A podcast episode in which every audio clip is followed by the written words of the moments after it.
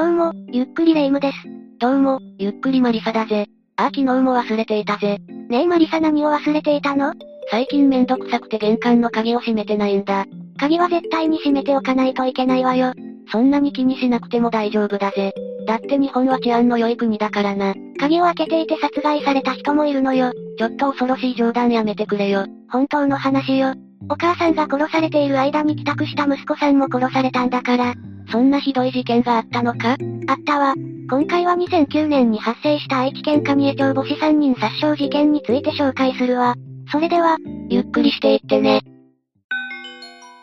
まず最初にどんな事件だったか説明するわ。2009年5月1日22時頃、中国人留学生の林進家25歳は、空き巣目的で玄関が開いていた山田さん宅に侵入。急に入ってくるだなんて怖いな。林が金品を物色していると物音に気づいた住人の、山田紀穂子さん57歳に声をかけられたの。そこで林は紀穂子さんを殺害することを決意。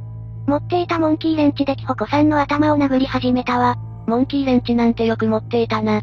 林が紀穂子さんを殴っていると仕事から帰宅した次男。正木さん26歳が林に飛びかかったわ。けれど林に頭突きされた正木さんは倒れてしまう。そして林は電気コードで正木さんの両手を縛り包丁で刺して殺害したわ。残酷すぎるぜ。山田さん宅の飼い猫も殺害したわ。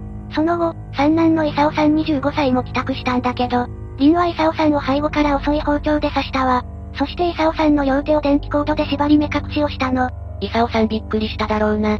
そして朝になり正木さんの上司は、正木さんが来ないことを不審に感じ愛知県警に通報。警察が到着すると勲さんが飛び出てきて助けを求めたわ。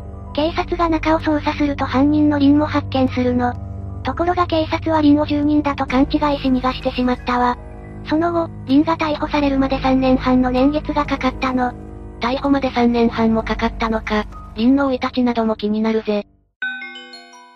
1983年7月28日、林は気象庁に勤める両親の元で生まれたわ。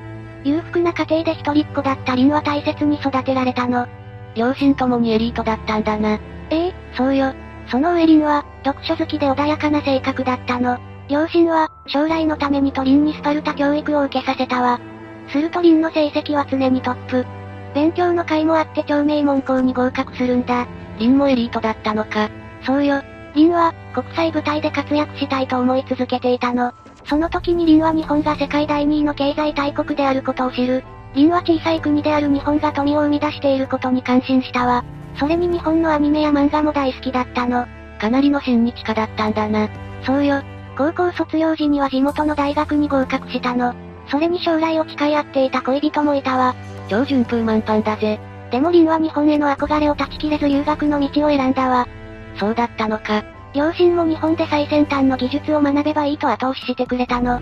日本への留学費用も両親が貯金から出してくれたわ。うわぁ、そんな優しい両親の期待を林は裏切ってしまったのか。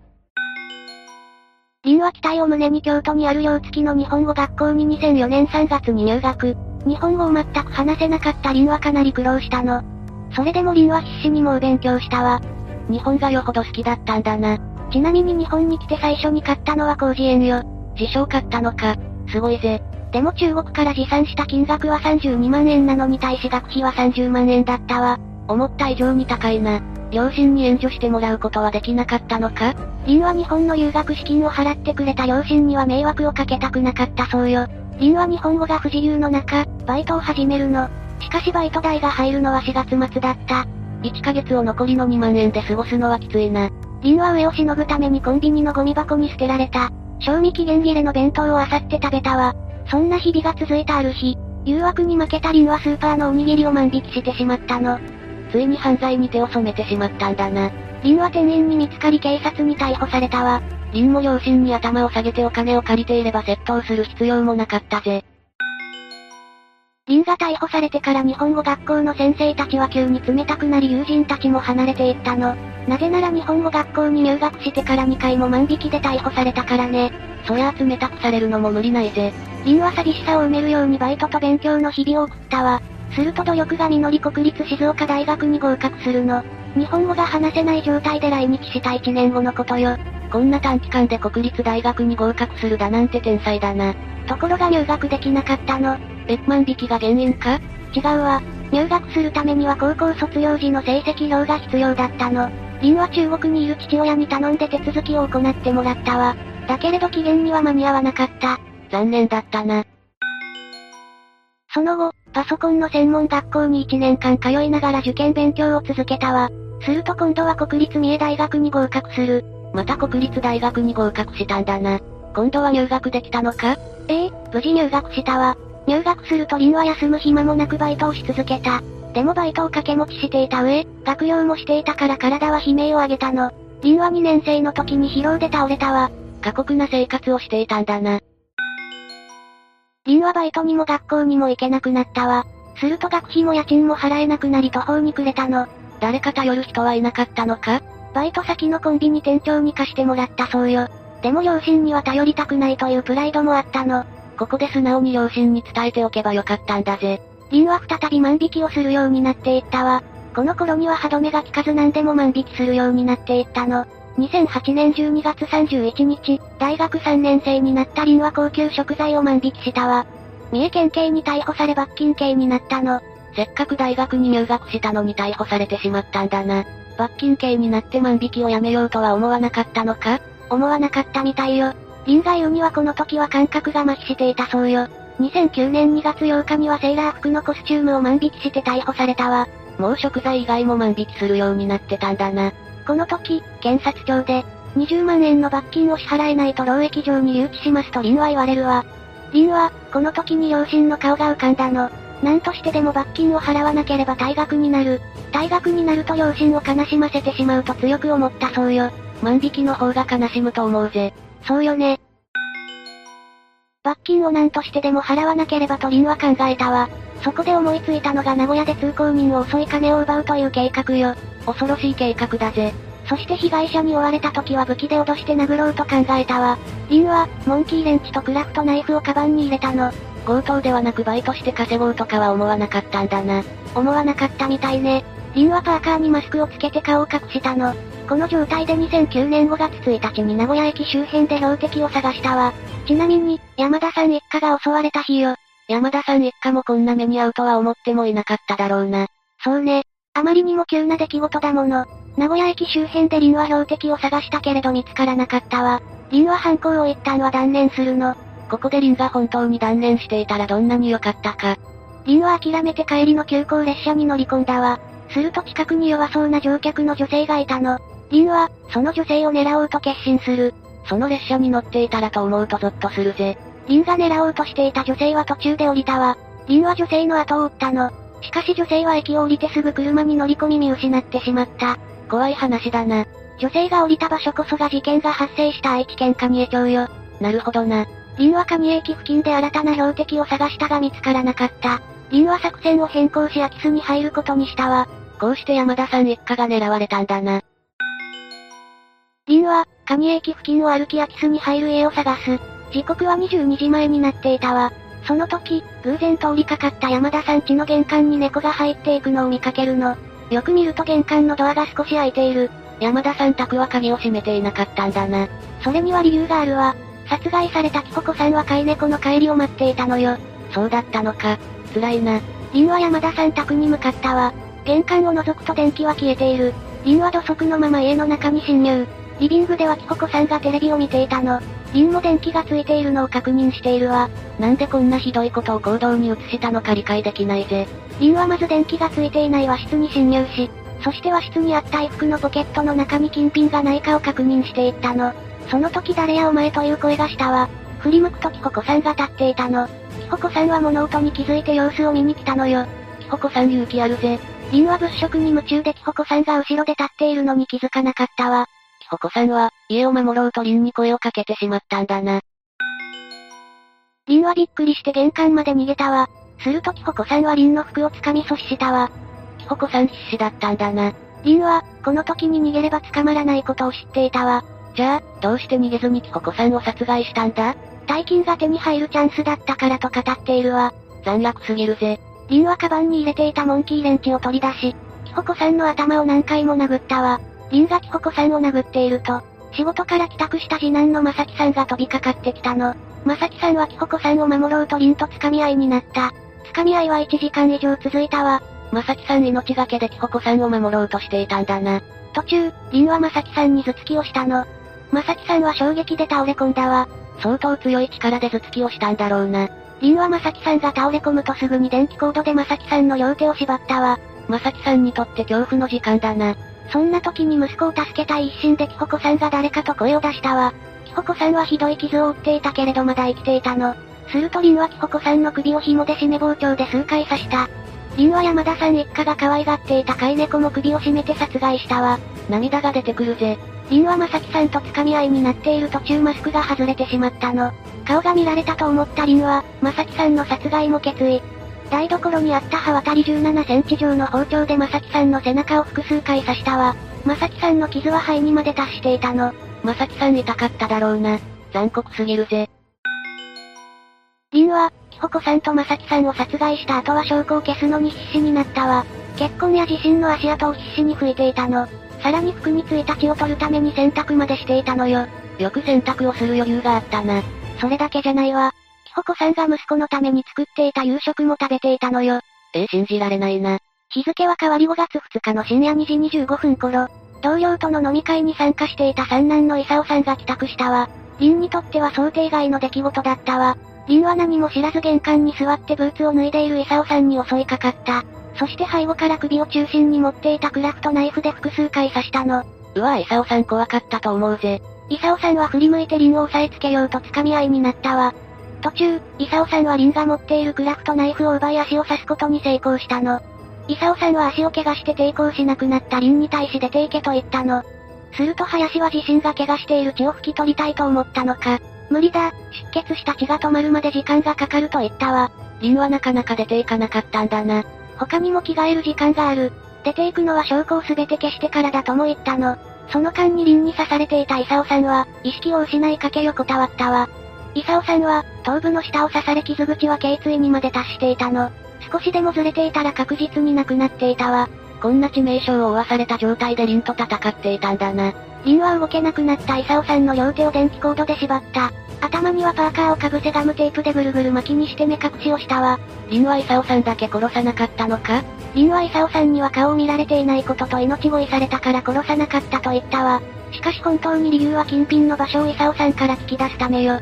その証拠にリンは抵抗できなくなった状態のイサオさんに、金はどこかと聞き続けていたの。イサオさんはうちには金がないと答えたけれどリンは必死に探したわ。そして現金20万円と殺害されたまさきさんが、婚約者からプレゼントされた腕時計を奪ったの。まさきさんにとって大事なものをこんな形で奪うなんて許せないぜ。イサオさんはキココさんとまさきさんが殺害されたことを知っていたのか？ええ、知ってたわ。リンに家に侵入したら女キホコさんに見つかった。揉み合っていると男まさきさんが入ってきたごめん。と言われ察したそうよ。こんな形で家族を亡くすなんて苦しいよな。山田さん一家が襲われてから時間は経ち早朝になった。早朝にキホコさんの知人女性が来て玄関のインターフォンを鳴らしたわ。イサオさんは助けを呼ぶチャンスだと思ったわ。身動きが取れない状態で必死に応対しようとしたの。するとリンは、まだ家の中にいてイサオさんの動きを制止したわ。女性は帰ってしまいイサオさんは再び意識を失ってしまう。イサオさん意識を失ってしまったのか。その頃、殺害されたマサキさんの同僚であり婚約者の女性は心配していたわ。婚約者は出勤してこないマサキさんの携帯に連絡したけれど繋がらなかった。気づけば昼近くになっていたわ。マサキさんの会社は愛知県警に通報したの。マサキさんの婚約者が気づいていなかったらイサオさんも亡くなっていたかもしれないな。その通りよ。5月2日12時20分頃、まさきさんの上司と愛知県警は山田さん宅を訪ねたわ。警察は外から声をかけたの。すると警察の声で勲さんが意識を取り戻したわ。勲さんが拘束され負傷しながらも必死になって玄関の外に出てきたの。勲さんは意識が朦朧とした状態で、強盗です助けてください。中で二人死んでいます犯人は逃げましたと言ったの。勲さんは保護されすぐに病院へと搬送されたわ。勲さんよく耐えたな。警察は勲さんの話を聞いて中を捜査したの。すると刺されて倒れている正木さんを発見。正木さんは病院に搬送されたわ。警察がさらに奥へと進んでいくとうずくまっているリンを見つけたの。警察はこの時点でリンを見つけたんだな。しかし警察はここで最大なミスを犯してしまう。リンを住人だと勘違いした警察は、大丈夫ですか？出てきてくださいと言ったの。警察はリンにそう言ってから無線連絡をして目を離していたわ。リンは盗んだ20万円と腕時計を持って勝手口から逃走。リンは10時間以上も山田さん宅に滞在していたの。警察のミスは信じられないぜ。それだけじゃないわ。警察は目視調査だけでキホコさんを見つけようとはしなかったのよ。結局、キホコさんが見つかったのは次の日の3日よ。警察は当初、キホコさんは行方不明だと発表していたわ。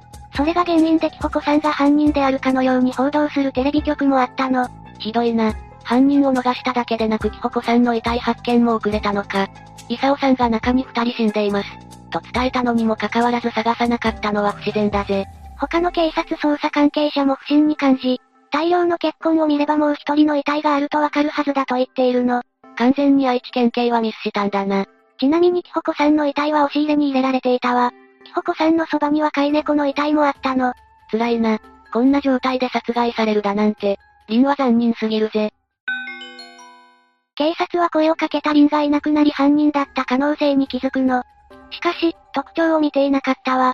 さらに現場近くで待機していた警察にもリンの特徴が伝えられていなかったの。リンは堂々と警察の近くを通り抜け見えに帰ったわ。警察何やっているんだよ。警察はここでようやく犯人を取り逃がしたことに気づくの。愛知県警は、犯人を取り逃がしたことを隠蔽しようとしたわ。だから判明しているのは黒っぽい服装の男とだけ発表。さらに現場に土足痕は見つからなかったと言ったの。土足痕は再検証で発見されているわ。うわぁ、ひどい話だぜ。それだけじゃないわ。遺留品の公開、警察犬の投入もかなり遅くなったの。遺留品の一般公開は事件発生から2週間以上が経った15日だったわ。もっと早くに公開していればリンはすぐに捕まったかもしれないの。愛知県警やらかしてしまったんだな。隠蔽の事実はどうしてわかったんだ？隠蔽など捜査に対して不信感を抱いた関係者が中日新聞に事実を言ったのよ。愛知県警の中でも不信感を感じていた人がいたんだな。そうよ。この報道があってから愛知県警は、犯人は逃がしてしまったけれど、当初は被害者の治療を優先していた。男の目撃情報はあえて公表しなかった。初動捜査にミスはなかった。とコメント。うーん、厳しい言い訳だぜ。リンを取り逃した愛知県警は必死に捜索するも見つからない。取り逃がしてしまい真っ青だったと思うぜ。警察はここまで残忍な殺害は、強い恨みによるものだと推測するの。そして顔見知りによる犯行として捜査を開始。しかし犯人に結びつく手がかりは見つからない。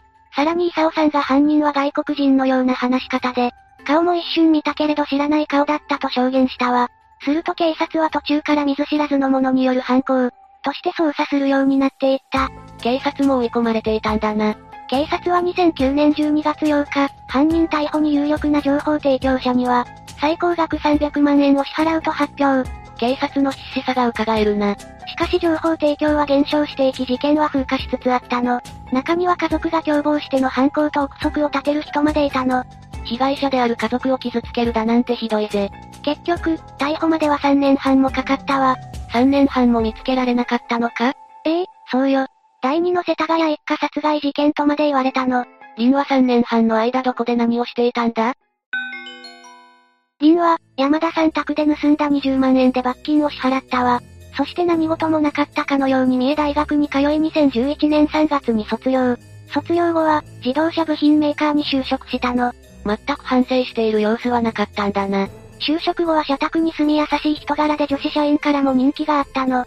さらに日本語検定1級の知識を活かして中国人実習生の通訳もしていたわ。料理も得意でたびたび、職場の人たちに中国料理を振る舞っていたのよ。職場の人はリンが恐ろしい事件を起こしているだなんて思わなかっただろうな。ええ、事件後は三重大学の関係者も就職先の人たちも驚きを隠せない様子だったわ。当時の同僚は、私たちが知っているリンがこんな恐ろしい事件を起こすだなんて思えません。と語っているわ。びっくりするのも無理ないぜ。それにリンはたびたび、病弱な母を心配して中国にも帰っていたの。婚約者との関係も良好で日本に呼び寄せる計画まで立てていたわ。そうだったのか。事件後のリンは充実しすぎだぜ。リンは品質管理の知識が必要な QC 検定まで取得していたわ。社内では、林を中国にある工場の幹部にしようという話まで出ていたのよ。すごい信頼されていたんだな。ところが2012年6月、リンは給料の良い会社に就職したいと言い退職。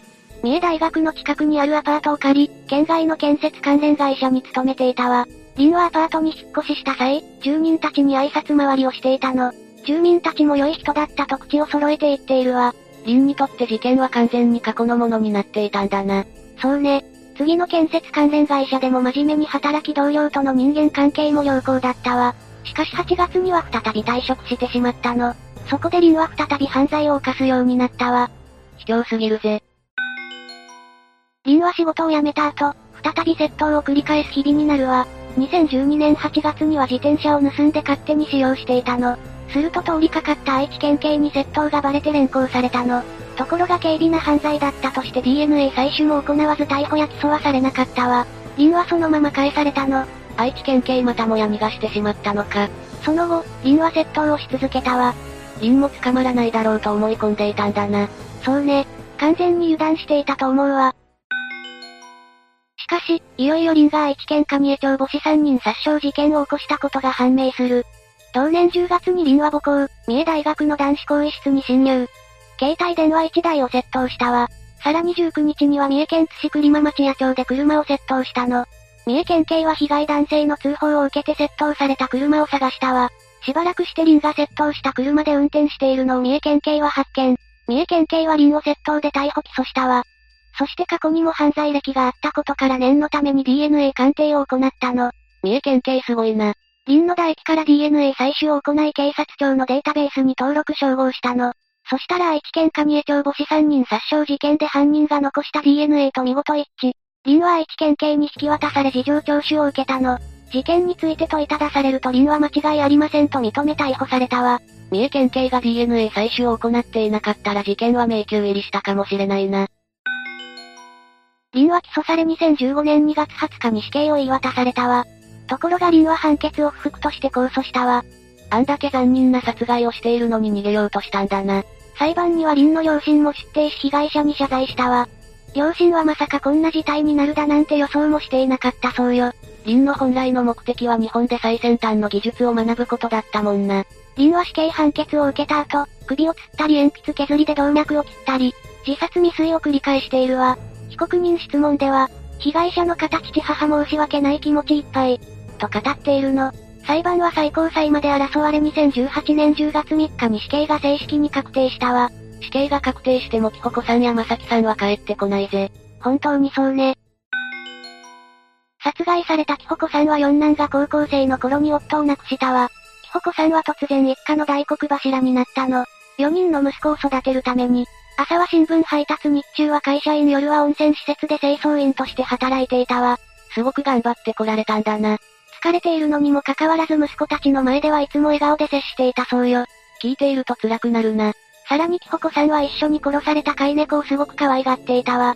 近所の野良猫のことも心配してお世話していたそうよ。胸が痛くなるぜ。次男の正樹さんは殺害される一週間前に婚約をしたばっかりだったのよ。え、婚約したばかりだったのか。それだけじゃないわ。婚約者は事件前日の4月30日に山田さん宅に泊まっていたの。事件当日となった5月1日にも泊まってもいいと聞いたけれど、正樹さんに連続になるからやめようと言われたそうよ。婚約者も泊まっていたら事件に巻き込まれていたかもしれないな。正樹さんと婚約者は同じケーキ屋に勤めていて将来のことを楽しく話し合っていたのよ。ちなみに婚約者が正樹さんにプレゼントした時計はリンが持ったままだったわ。